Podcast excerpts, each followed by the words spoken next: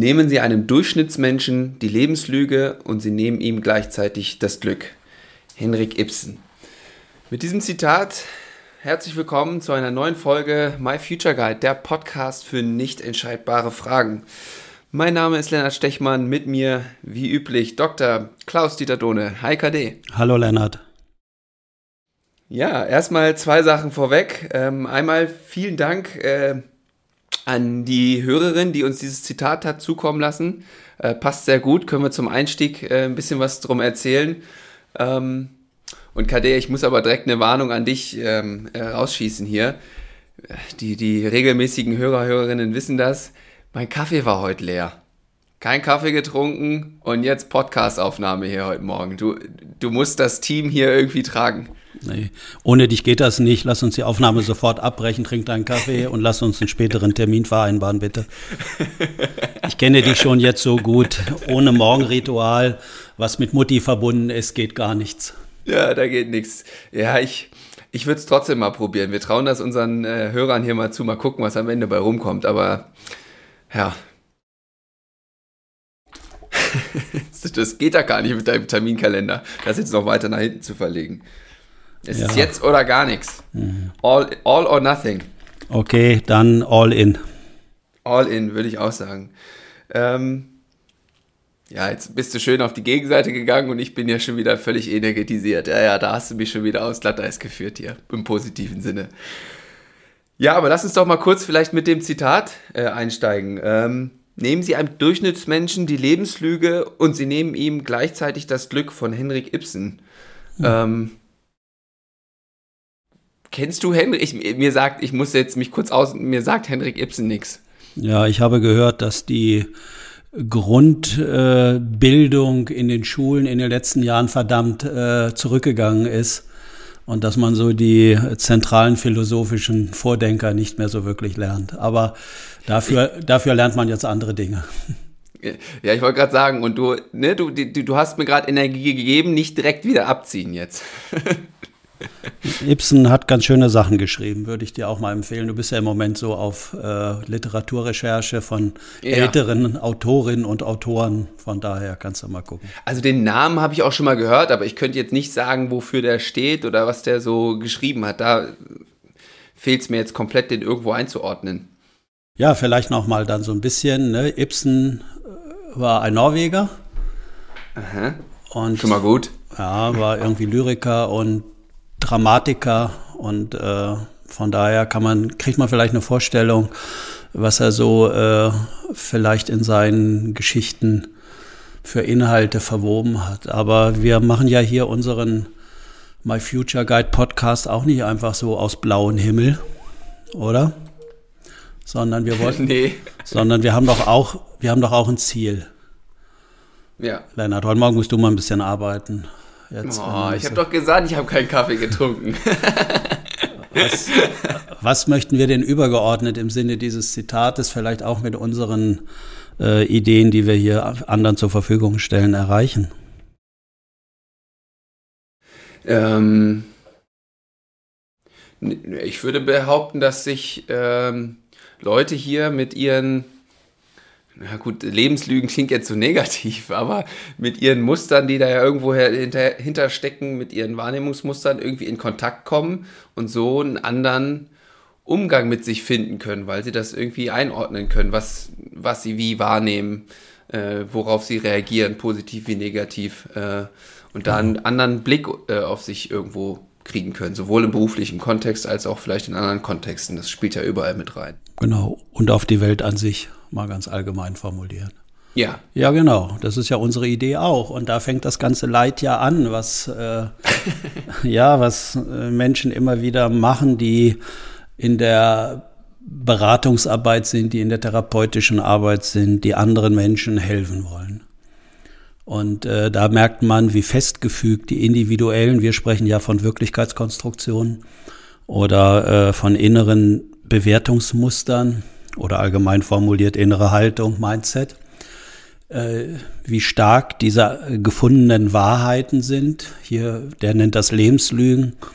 Ich würde mal sagen, die subjektiv gefundenen Wahrheiten, die einem Sicherheit geben. Mhm.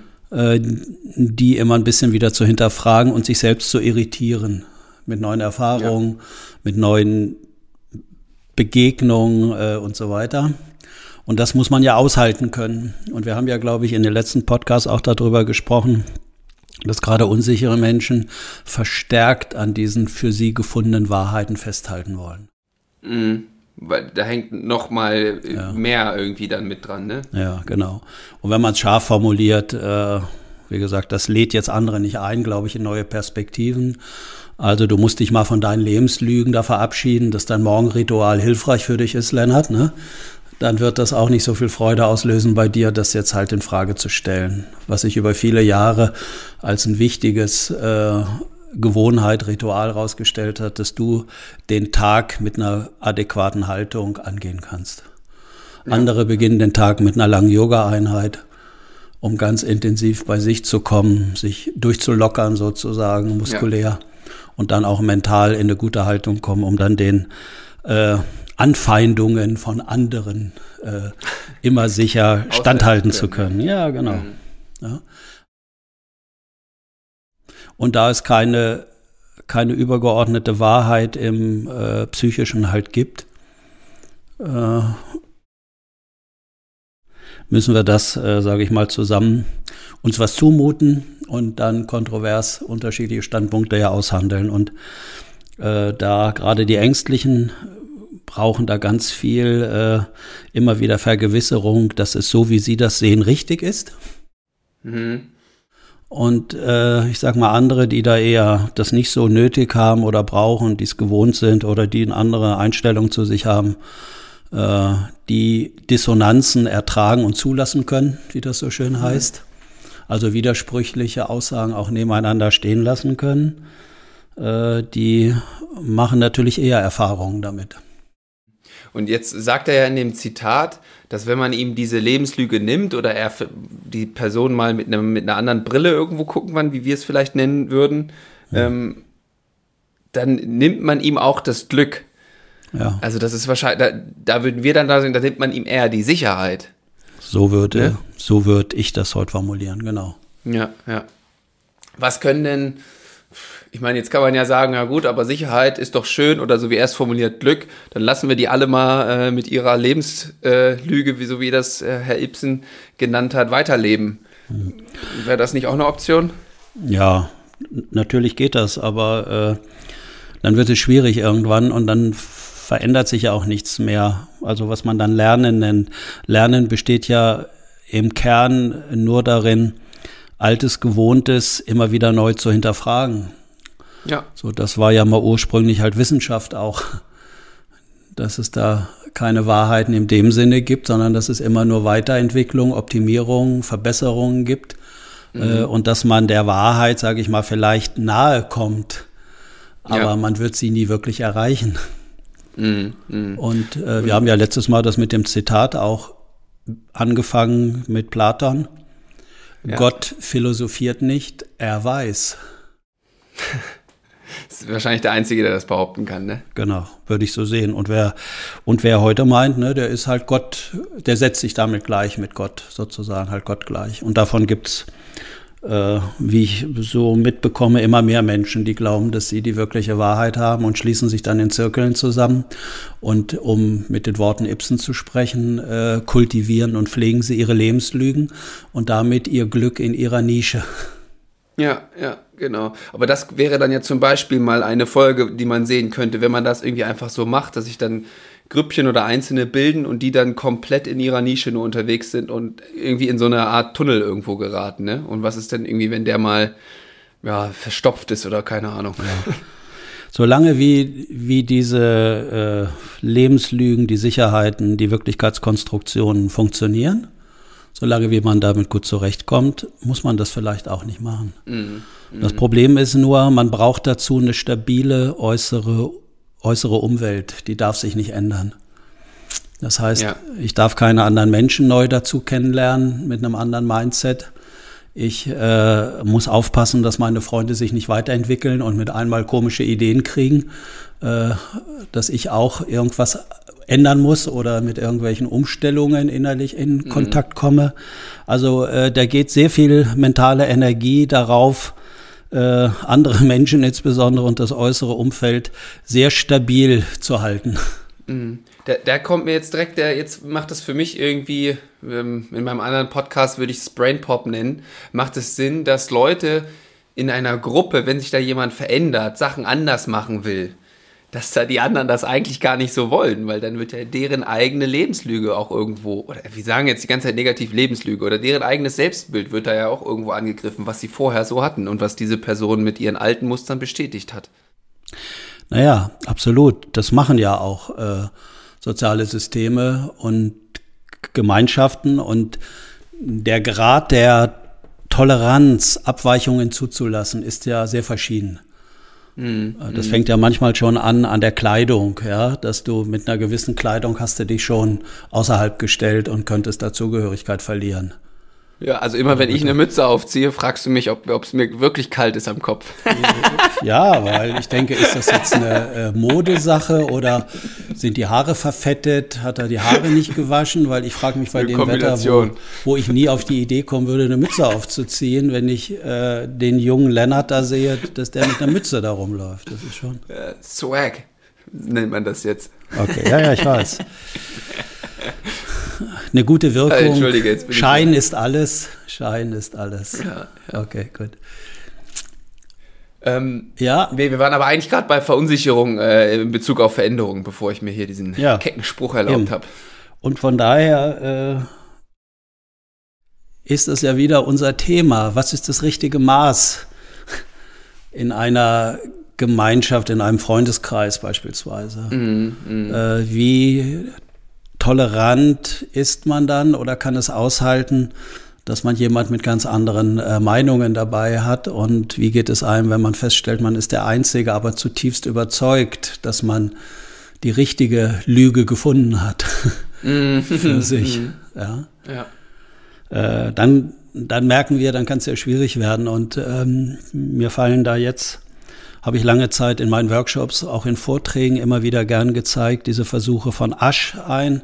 Asch ist ein alter, äh, sehr renommierter Sozialpsychologieforscher gewesen, mhm. ein Professor und äh, der hat dann die, diese weltweit immer wieder durchgeführten und äh, bestätigten und validierten Versuche gemacht äh, zur Gruppenkonformität, wo man ähm, ja Probanden eingeladen hat, die waren dann mit anderen Probanden zusammen. Und es lief vorne ein Experiment, wo sie festlegen müssten, äh, da waren so Hölzer, die hatten unterschiedliche Längen und es gab einen Maßstab sozusagen und dann musste man rausfinden, A, B, C oder D, welcher, Maßstab, äh, welcher Holzstab genau die gleiche Länge hat.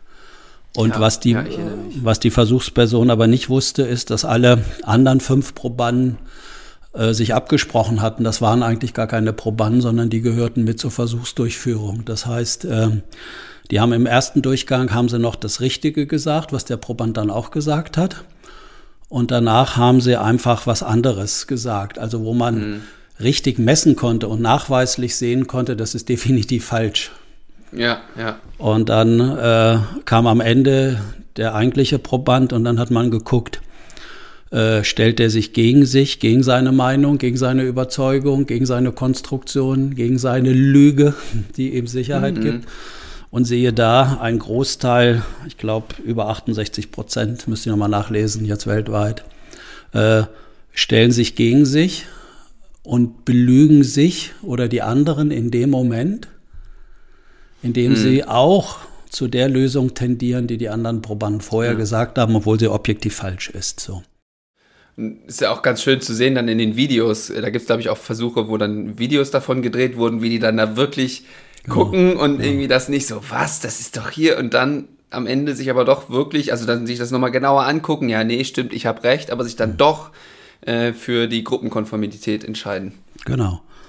So, und dann musst du, und dann wirst du natürlich innerlich unterschiedlichen Prozessen ausgesetzt. Das heißt, in dem Falle geht man wieder raus und äh, hat mit den anderen vielleicht nichts mehr zu tun und man kann sagen, Mensch, was ist denn da passiert? Und dann kann man das abhaken für sich. Mhm. Jetzt stell dir aber vor, dir passiert das dauernd bei uns in deinem relevanten Bezugssystem an deinem Arbeitsplatz Platz. Du machst dann eine Besprechung ja. zu irgendwelchen anderen Inhalten und irgendwie hast du eine tiefe Überzeugung, Mensch, das kann doch nicht sein, was die anderen da äh, sehen und du weißt es ganz genau und die anderen sind aber ganz sicher, ja, dass das anders ist und das kann nur so sein. Was, mhm. was machst du dann? Bringst du immer wieder die Kraft auf und die Energie, hältst dagegen? versuchst du andere Strategien. Also du musst ja deine eigene innere Identität, Selbstwert oder wie immer wir äh, das nennen, ja irgendwie aufrechterhalten und schützen. Ja. Ja. Und das weiß man jetzt, da gibt es ja auch viele Forschungsergebnisse drüber. Äh, das heißt, wenn ich mich einerseits der Gruppe, wenn das für dich wichtig ist, anpasse, ne? so wie du dann denkst, Methoden sind die Wahrheit, ne? und mhm. äh, ich sage immer, ha, das glaubst du. Also, ähm, ja, also jetzt habe ich kurz einen Faden verloren. Jetzt war ich doch zu sehr wieder bei uns und bei dir, bei deinen Arbeitsthemen. Also, ach so, wie kann man den Selbstwert aufrechterhalten? Ja, also, genau, dass man genau. sagt, ganz locker damit bleibt. Ich sage, ich weiß, wie es ist in dem Falle. Das gibt mir Sicherheit, mhm. aber ich lasse den anderen das. Mhm. Und ich kann mhm. so tun, als ob sie recht haben, dann erspare ich mir eine Menge Ärger vielleicht ja. oder psychische Folgeschäden oder halt Kosten so. Und das äh, ist ja aus meiner Sicht eine sehr gesunde Haltung, was man auch gern äh, bei uns im Fachgebiet mit einer Kontextsensibilität äh, bezeichnet und mhm. Variabilität so.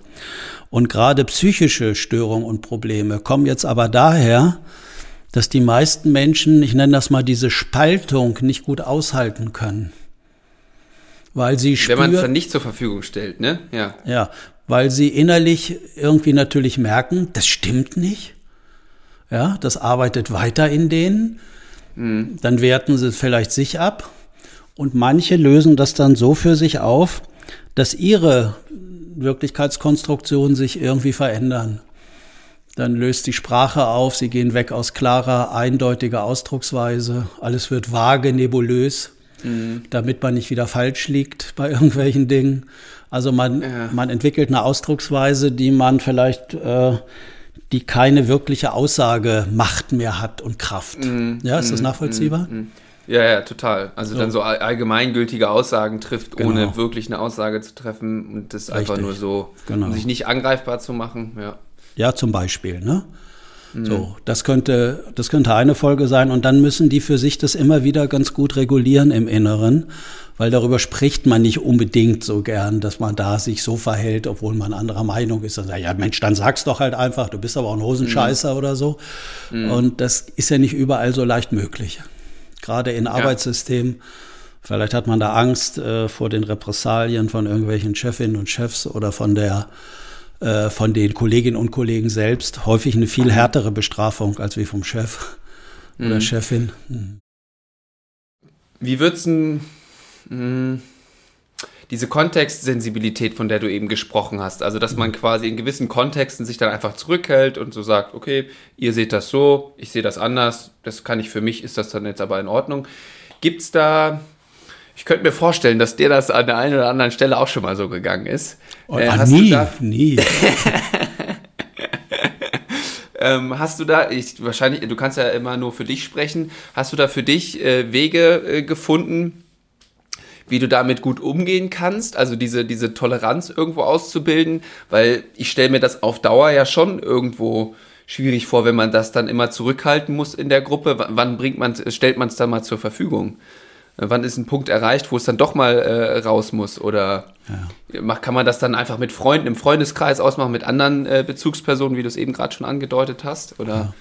Ich glaube, dass erstmal, bevor man dahin guckt äh, und für sich Lösungen sucht, sollte man sich prinzipiell immer die Frage erstmal für sich stellen, wie wichtig oder wie abhängig fühle ich mich von diesem Beziehungssystem oder Bezugssystem, wo ich gerade unterwegs mhm. bin. So. Und ich glaube, wenn man sich dann auf so einer Skala, ich sage mal von 0 bis 100, bei 100 als extrem abhängig einschätzt, ja, für ja. was auch immer, weil man seinen Lebensunterhalt verdient oder mm, mm. was weiß ich was in einem romantischen Liebeskontext vielleicht, ohne diese Partner, Partnerin geht gar nichts und so weiter. Mm. Dann äh, wünsche ich mir, dass dann die Menschen für sich zumindest erstmal Verständnis kriegen, warum sie auch vielleicht mal unsauber agieren, also nicht immer klar ihre Meinung sagen.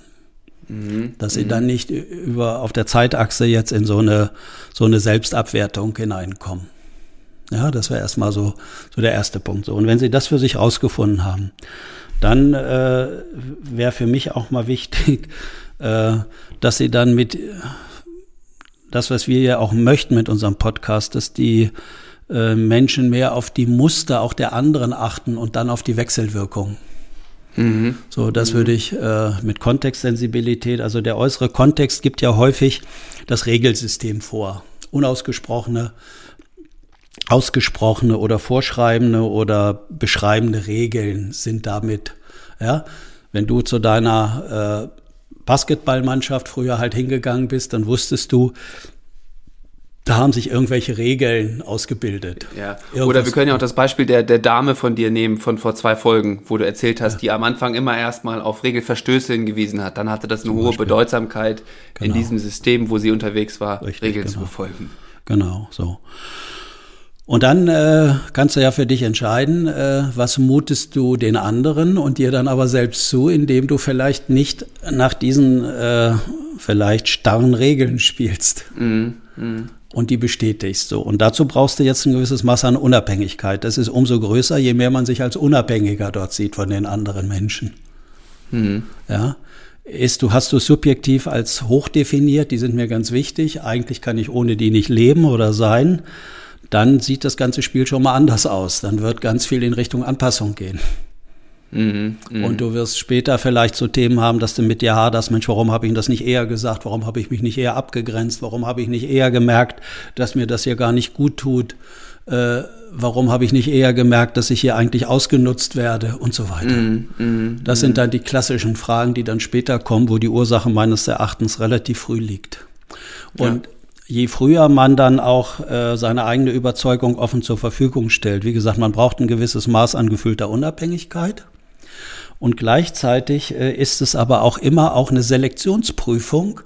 Äh, ist diese Beziehung für mich wirklich, ich sage mal, eine unterstützende Potenzialentfaltungsbeziehung auf äh, Dauer? Mhm. Oder mhm. werde ich hier von vornherein in eine Anpassung gezwungen, weil die andere Seite vielleicht so, ich nehme das Wort von Ibsen auf, an seiner Lebenslüge, mein Wort wäre an seiner gefundenen Sicherheitskonstruktion festhalten muss und mir dann nur die Anpassung und die Unterordnung bleibt. Ja. So.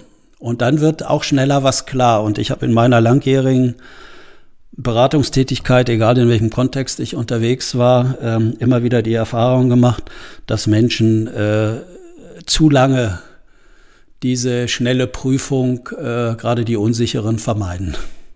Mm, mm. Ja. Ja, wer mal Lust, jetzt mache ich mal eben kurz, kurzer Werbeblock, äh, kurzer Einschub. Wer Lust hat, da mal äh, seine Wahrnehmung zu, äh, oder seine, seine Muster irgendwie äh, drauf zu gucken, zu hinterfragen, geht doch bitte gerne und schickt es auch, oder wenn, wenn andere Leute kennt, für die das interessant sein könnte, geht gerne auf den Link in der Beschreibung. Da kann man einen Telefonkompass buchen, da kriegt man Zugang zu unserem Tool und dann äh, ein kostenloses Auswertungsgespräch, weil wir äh, im Tausch für Feedback, weil wir da gerade ähm, ähm, ja, am, am Ausbilden von Coaches sind, die solche Gespräche, die sowas möglich machen sollen. Ähm, von daher, wenn ihr diesen Podcast und uns, dieses Projekt hier unterstützen wollt, schickt den Link weiter, äh, nutzt es selber. Ähm, ja, hier nochmal kurzer, kurzer Werbeblock, kurz eingeblendet und jetzt können wir weiter im Text machen. genau, gut, dann geht's weiter. Ja, wo wollen wir denn da nochmal ansetzen? Aber ist das so ein bisschen nachvollziehbarer geworden? Und ja, ich finde es äh, ich sehr nachvollziehbar, gerade auch, was du beschreibst, was dann langfristig für Folgen hat. Ich habe mich halt ich hatte eben noch mal, äh, als du das so gesagt hast, noch mal eine so die, eine, die Frage auf der äh, ähm, auf der Zunge, dass man ähm, wann wann stellt man das irgendwie zur Verfügung? Also so und da hast du jetzt hast du aber eigentlich im Grunde schon beantwortet, je früher desto besser, ne? Ja, ich glaube, dann wird relativ schnell was klar. Jetzt würden mir andere wieder sagen, ja, aber man muss doch mal Anfang, am Anfang erstmal ganz vorsichtig sein, man muss sich doch erstmal näher kennenlernen, da muss ich doch erstmal. Das ist ja eigentlich Beziehung die Haltung oft, gerade zum Beispiel im Arbeitskontext, sich erstmal da kurz einleben, mal gucken, was sind hier überhaupt die Regeln und, und irgendwie so, ne? Genau. Ich meine auch nicht, dass man da mit der Tür ins Haus fällt, wie man so sagt. ja, ja, klar. Sondern deswegen spreche ich ja erstmal von Kontextsensibilität, dass ich gucke, nach welchen Regeln, unausgesprochenen oder äh, vorschreibenden Regeln läuft das hier ab. Und dann merkt man ja schon, äh, unsere Gefühle sind da ja äh, nicht irritierbar, die melden sich dann sowieso. Und mhm. Gefühle äh, sind natürlich hochverdichtete äh, Entscheidungshilfen, die wir da, die wir da angesammelt haben. Und äh, dann fängt eigentlich der nächste Prozess an. Also zu jedem Erlebnis, zu jeder Erfahrung gehört natürlich auch immer eine gefühlsmäßige Reaktion dazu. So. Und jetzt kann man sagen, höre ich darauf oder höre ich nicht darauf? Das heißt, er wird dann angenommen, äh, du hast jetzt endlich deine Sportmannschaft oder deinen Arbeitsplatz gefunden und du denkst, jawohl, da habe ich, äh, das habe ich gesucht, super, dass ich jetzt hier bin und das ist auch wichtig für mich, bla bla. Mhm. So, und dann gehst du dahin und stellst aber immer wieder fest, dabei oder wenn du nach Hause gehst oder abends, wenn du dann in der Einschlafphase bist, da stellen sich keine guten Gefühle in dir ein. So, was dann? So, dann ja. kam, ja, was dann? Ja, was dann? So, die Frage jetzt einmal ganz knackig beantwortet, dann haben wir den Podcast fertig. Mhm. Ja, was dann? Die erste Frage ist, äh, nimmt man seine Reaktion, seine Gefühlsreaktion, die sich da melden, die mit einem in Kommunikation treten wollen, ernst? Schreibt man denen eine Bedeutung zu oder schreibt man denen keine Bedeutung? Oh ja, sehr wichtiger Punkt. Mhm, ganz Kann man wichtig, auch unterdrücken. Eine ganz wichtige äh, Entscheidungsfrage, vor der man dann steht. Die einen versuchen entweder die Gefühle wegzukriegen durch Ablenkung oder durch irgendwelche anderen Aktionen oder mhm. sich das auszureden oder sagen, äh, das kann doch alles gar nicht sein, ich bin jetzt hier endlich an dem richtigen Platz, ich habe es gefunden und mhm. jetzt fühle ich mich nicht mehr gut, das, das ist doch komisch, das kann ja nicht sein. Also die würden äh, gegen ihre eigenen äh, emotionalen äh, Unterstützer äh, argumentieren. Ja, ja, die gehen ja. dann in einen inneren Dialog, in einen inneren Self-Talk. Das wissen wir mittlerweile forschungsmäßig sehr gut. Das kostet wieder auf der Zeitachse dem Gehirn extrem viel mentale Energie und die steht einem dann für die wirklichen Aufgaben, die für uns wichtig sind im Job oder auch sonst im Leben, nicht mehr zur Verfügung. Und dann machen wir eingeschränkte, rudimentäre Problemlösungen. Wir sehen viele Dinge nicht, wir gucken nicht mehr äh, mit dem Scheinwerfer recht breit und leuchten alles aus, sondern wir werden immer enger und können dann nur noch in unserer Nische vielleicht gut überleben, wo alles, wo wir mit unseren guten gelernten Automatismen, Konstruktionen, Ibsens Lebenslügen zurechtkommen. Und da hat er natürlich recht, wenn wir den Menschen das dann nehmen, dann verlieren die ihr letztes Glück, was sie haben. Mhm. Ja. Wobei das ja dann im Grunde auch die Lösung sein könnte, weil sie dann ja ganz tief in dieser Situation, in diesem, bleiben wir mal beim Arbeitsverhältnis irgendwie verfahren sind und das ist ja aber auch wirklich spannend, was du mit diesen Energielecks da erzählst, ne? dass dann auch die Energie für die Arbeit nicht mehr zur Verfügung steht. Für dann wird wahrscheinlich der, der Arbeitgeber ja auch irgendwann unzufrieden, weil die Leistung einbricht oder irgendwie sich nicht aufbauen kann und dann hast du ja eine richtige Pattsituation. Ja, also dann, dann würden die Schwierigkeiten zunehmen. So, wir waren aber, wir haben aber im Moment nur einen Weg angeguckt der Entscheidung. Ja. Lass uns doch mal den anderen angucken. Und der andere Weg ist, wir achten auf unsere Gefühle, die ja in unserem Leben entstanden ist und die für uns wichtige, äh, gespeicherte äh, Sicherheitsspender sind, um äh, mhm. äh, ganz schnelle Einschätzungen vornehmen zu können und Bewertungen, fühle ich mich mhm. hier sicher und so weiter. So. So. Wenn ich darauf höre, dann äh, müsste ich die ernst nehmen. Und dann komme ich vielleicht in einen anderen inneren Dialog, der mich dann vielleicht dazu führt, dass ich dann andere Themen auch nach außen gebe. Ja, das heißt, ich stelle mir im Inneren andere Fragen. Wenn diese Gefühle so bleiben, will ich dann länger in diesem sozialen System bleiben? In dieser Runde, in dieser Beziehung, in der Gemeinschaft? So, dann stelle ich mir andere Fragen, dass ich mehr mit Festlegung und Entscheidung in Kontakt komme. Dann geht da eher die Energie hin. Ist das so nachvollziehbar? Ja. Und äh, ich weiß nicht, ob es in diesem Podcast war. Ich habe ja angekündigt, es gibt ja so ein ganz erfolgreiches ähm, Kommunikationsmodell, was man dann anwenden kann, aus der Spieltheorie abgeleitet von einem Forscher, der heißt Axel Rott. Habe ich das nicht schon mal angekündigt? Hoffentlich hast du es nur angekündigt, aber ach komm, hau raus. Nee, nee, das habe ich hier noch nicht erzählt, explizit. Ja, dann? Aber äh, ich meine, ich meine, dass wir das schon mal angekündigt hätten. Also es hat sich, äh, eigentlich ist das, eigentlich müssten wir dafür extra, extra Honorar nehmen, weil das ist äh, eigentlich die Lösung für alle Fragen, über die wir gerade gesprochen haben. Oha, also jetzt haben wir dich hier aber mal, habe ich dich hier mal an einem Punkt. Also so groß hast du ist das noch nie angekündigt. Genau, und, und mit diesem Grundmodell, äh, das verpacke ich in meinen äh, Kundenaufträgen und Beratungen immer so, dass die immer meinen, ich würde was Neues machen, aber ich wende eigentlich nur dieses Modell an.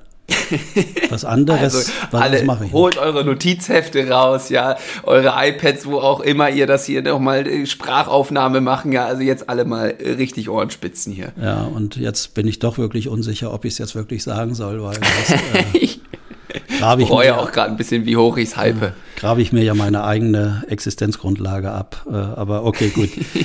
Machen wir mal den Wettbewerb stark heute. Ja, komm.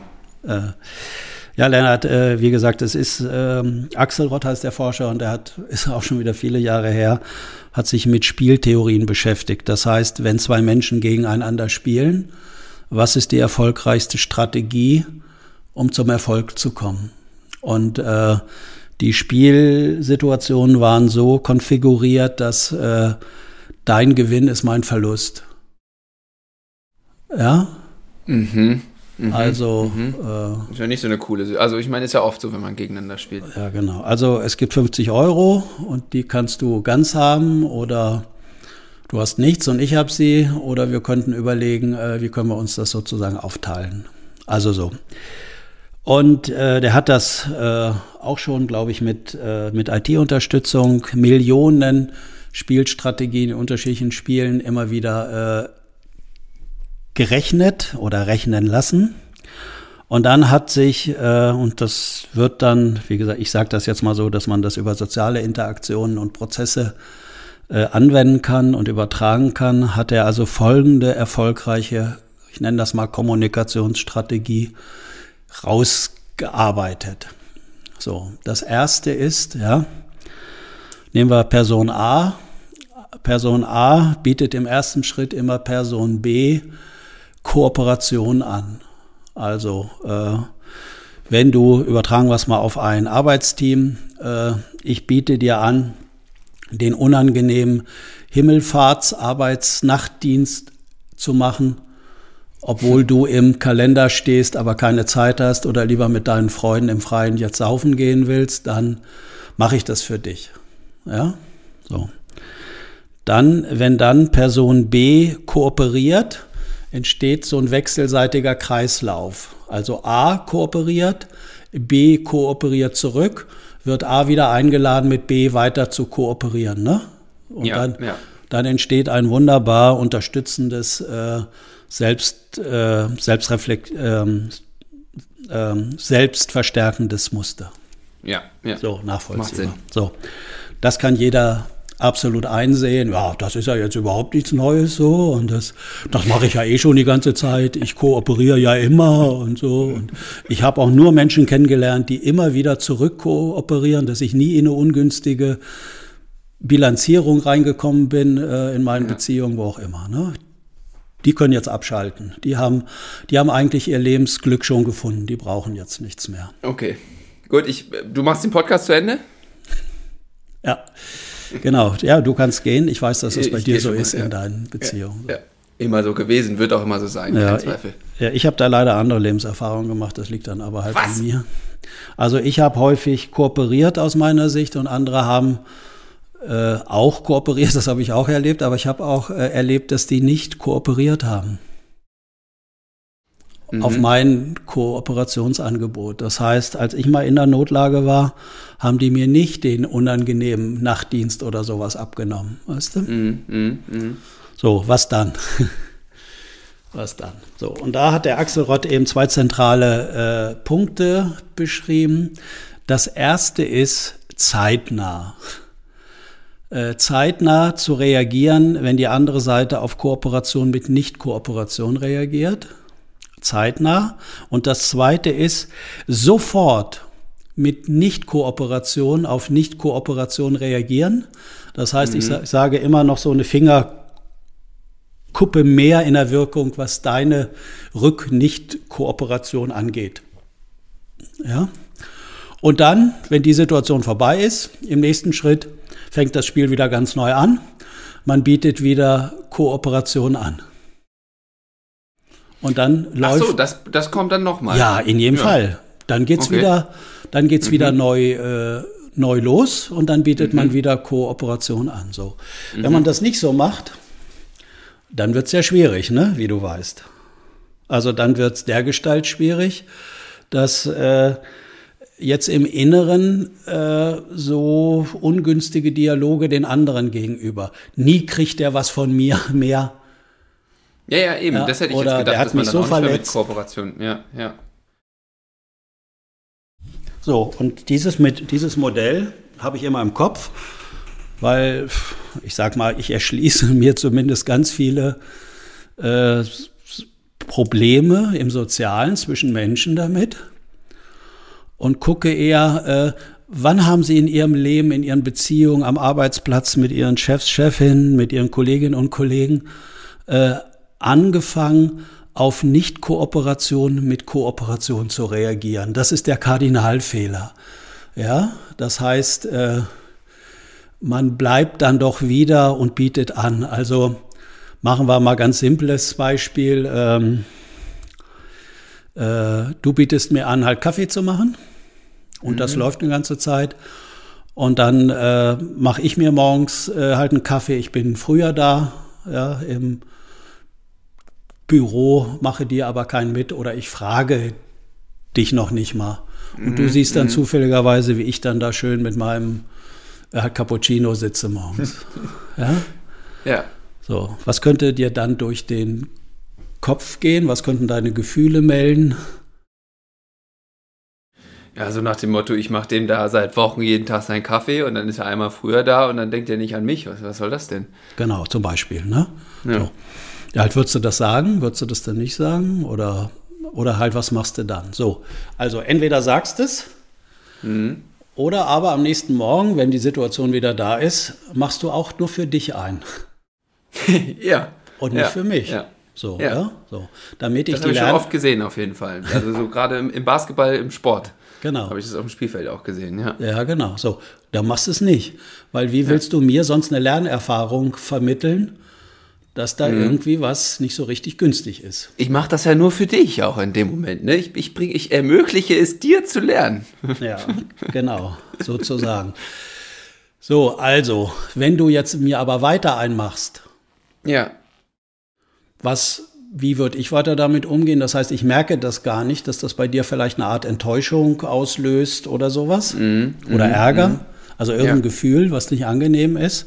Aber ich kann es auch nicht korrigieren. Ich kriege keine Chance, sondern äh, merke vielleicht dann über die Zeit zunehmend, dass du unwirsch wirst oder kriegst öfters mal so einen Ärgerdurchbruch bei irgendwas anderem. An völlig anderen Stellen, ne? wo es dann so ganz komisch Stellen. irgendwie genau, erscheint. Absolut, ja, absolut. Ja. Ne?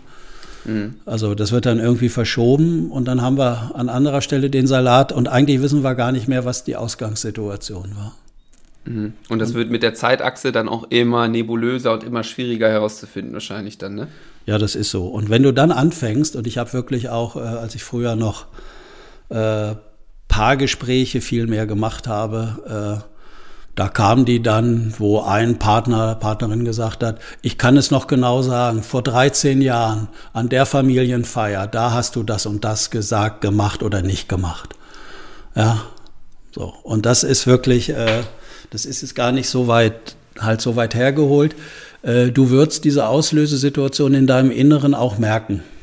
Mhm. Wenn das jetzt für dich natürlich halt wichtig gewesen wäre. Das ist so ein bisschen halt äh, hier für unsere ja, Aufnahme ja. halt herbeikonstruiert. Ja, ja. Das vergessen Menschen nie. Ja, ja, ich meine, also wie gesagt, im Sport habe ich das so oft erlebt in Teams. Eine Situation im entscheidenden Moment nicht den Pass gespielt auf den äh, freistehenden Mitspieler, der davor immer gepasst hat. Und dann hat das aber, was das für einen Effekt dann auf das Teamspiel hat, ne? Dann passt der nächste nicht. Genau. Der tritt dann dem nächsten und dann merkt das ein anderer. Der fängt dann auch, hört dann auch auf zu passen, hört dann auch auf mit, äh, mit für die Mitspieler zu spielen.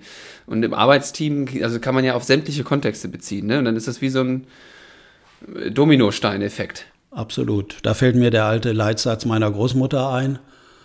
Junge, wenn jeder an sich denkt im Leben, wird keiner vergessen. ja, dann hast du nur noch Einzel. Äh, ja ja. Egoisten unterwegs und dann ein gemeinsames Mannschaftsspiel kommt dann halt nicht mehr zustande. Ja, ja. Ja, und jeder guckt nur hochsensibel letztendlich dahin, äh, werde ich wieder geschnitten, werde ich nicht geschnitten, kriege ich ein Zuspiel, kriege ich kein Zuspiel, ja. kriege ich halt Kaffee oder kriege ich keinen Kaffee. Also die größten Folgeprobleme, die sich Menschen einhandeln im Umgang miteinander, ist, auf Nicht-Kooperation weiter äh, mit Kooperation zu reagieren.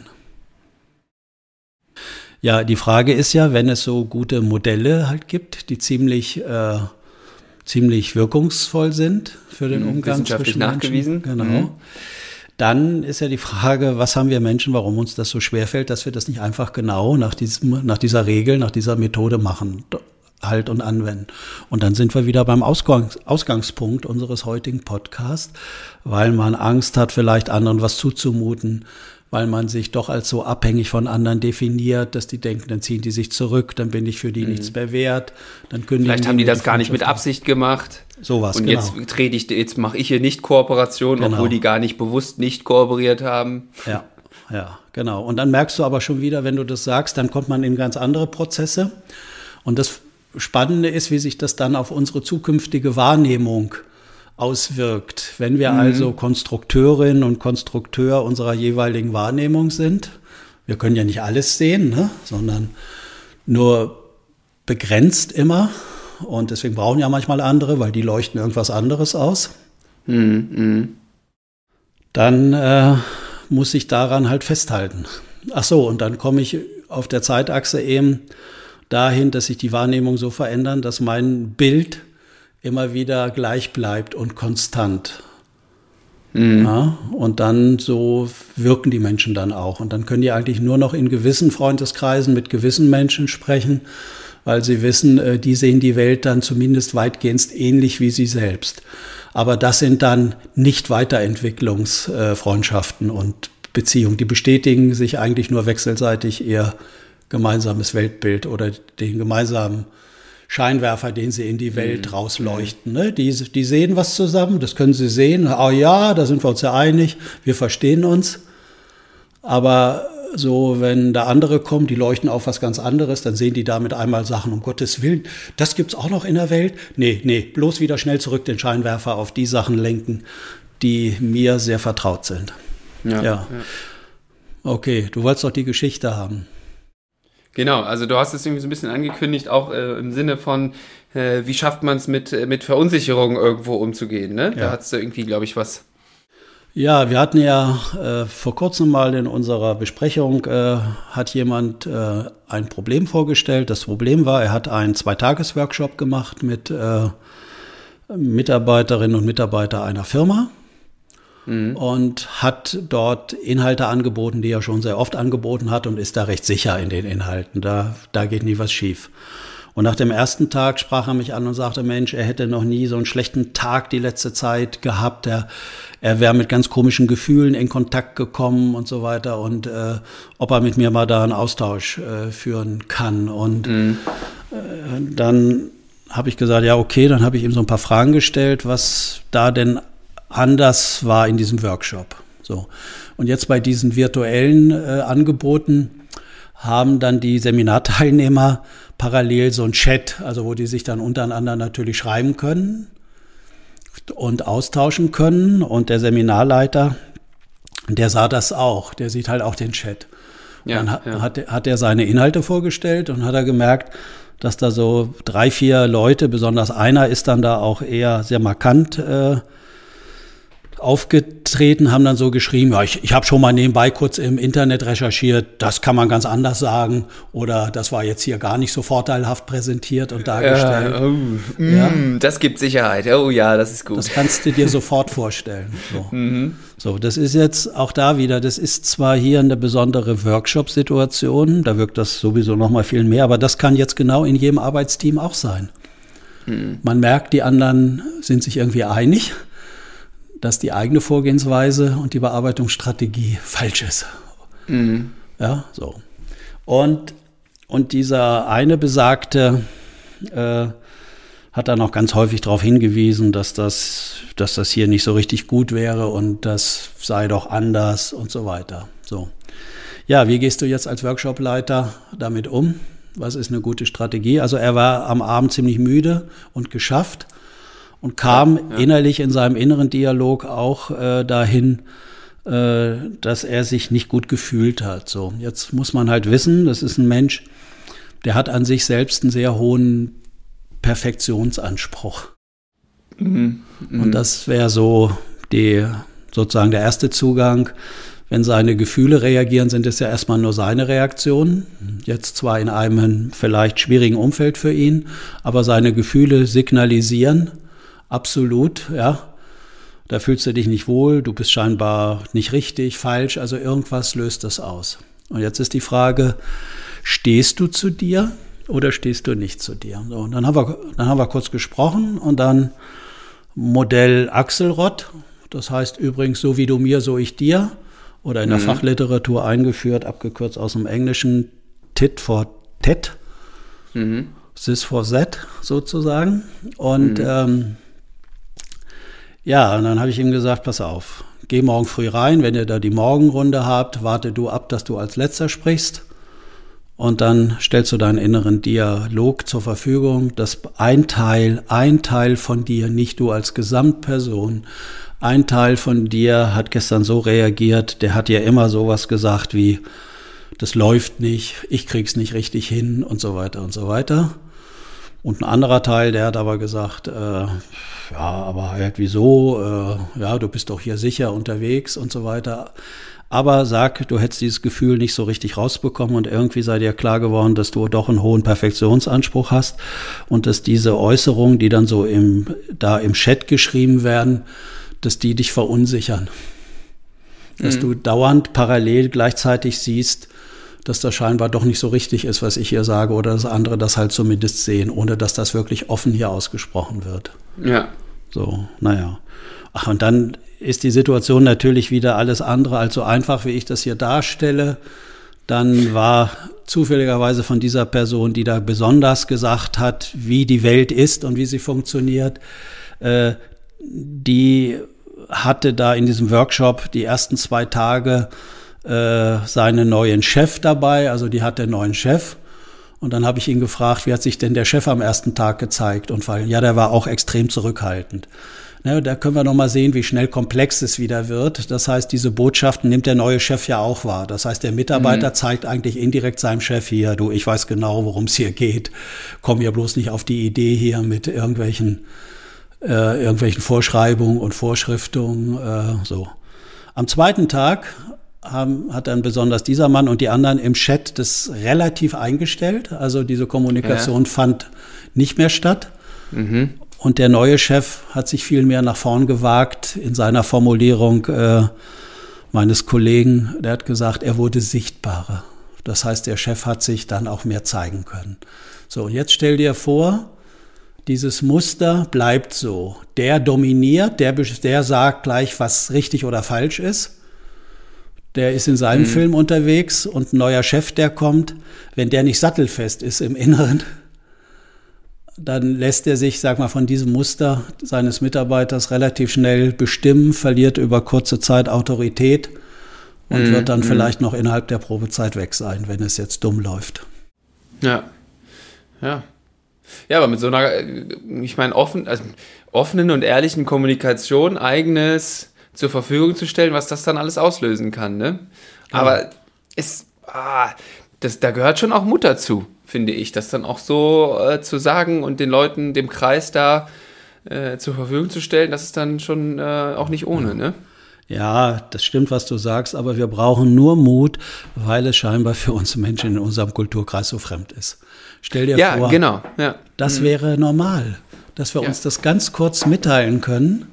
Mhm. Äh, und sofort könnten wir diese ungünstig, äh, ungünstigen Muster, die sich über Jahre mhm. ganz tief einschleifen und einbrennen und so viel Lebensfreude Menschen auch nehmen und Glück ja. letztendlich, ja. das schneller beseitigen können. Aber mhm. Da wir Menschen das nicht so gut können, haben wir einen Vorteil davon, Lennart, weil wir damit unser Geld verdienen. ja. Ja, ja gerade ich, jetzt musste ich gerade direkt an ein Buch denken, was ich vor ein paar Folgen empfohlen habe, äh, der Papalangi, wo der Südsee-Häuptling hier in Europa unterwegs war und interessante Beobachtungen gemacht hat und wieder, wieder jetzt sowas gesehen hatte, wollte ich, habe ich jetzt keine Passage im Kopf, aber wieder so unsere Kommunikation angeguckt hat, was Ehrlichkeit und so weiter angeht, hätte mich auch mal interessiert. Da hat er bestimmt auch was zu geschrieben. Aber du erinnerst dich ja auch an das schöne Buch von Heinz von Förster, Wahrheit ist die Erfindung eines Lügners. Mhm nächste Leseempfehlung, aber da gehen wir heute nicht mehr drauf ein. Ich glaube, das war's heute. Äh, ich hoffe, dir ist nochmal so richtig klar geworden, was das äh, für massive Auswirkungen haben kann, wenn sich so ungünstige Muster einschleifen in einem sozialen System, in was für schwierige Lagen da Menschen kommen können. Und wenn es dann äh, nicht in dem Team selbst äh, oder von anderen die Kompetenz gibt, sowas sichtbar zu machen, und anzusprechen, dass die Menschen da ohne Gesichtsverlust rauskommen, äh, dann wird es schwer und dann sind solche Mensch, äh, solche Systeme auch monetär nicht wirklich erfolgreich. Ist, da kommt immer mehr Zwang rein, Kampf, Angst, mm, mm. Druck, Unzufriedenheit. Äh, also das ist furchtbar. Ja, ja. Ja, also ein Appell an die Offenheit, an die Ehrlichkeit, an das Hören auf die eigenen Gefühle. Ähm, wer das zulassen kann, kann sehr viel Gutes für sein privates als auch berufliches Umfeld tun. Und steht gleichzeitig noch als gutes Modell für andere da. Insbesondere falls er halt selbst Nachwuchs hat, dann lernen die zumindest gleich sehr frühzeitig, worauf ja. es wirklich im Leben ankommt. Okay, dann, ähm, wie gesagt, würde ich sagen, können wir es dabei belassen. Nochmal kurze Erinnerung an den Werbeblock. Äh, schickt den Link weiter, klickt selber drauf, probiert es aus mit unserem Tool. Und ähm, wir hören uns wie üblich nächste Woche wieder. Hat mir Spaß gemacht, KD. Mir auch. Bis dann, Lennart. Tschüss. Bis denn. Tschüss. Tschüss.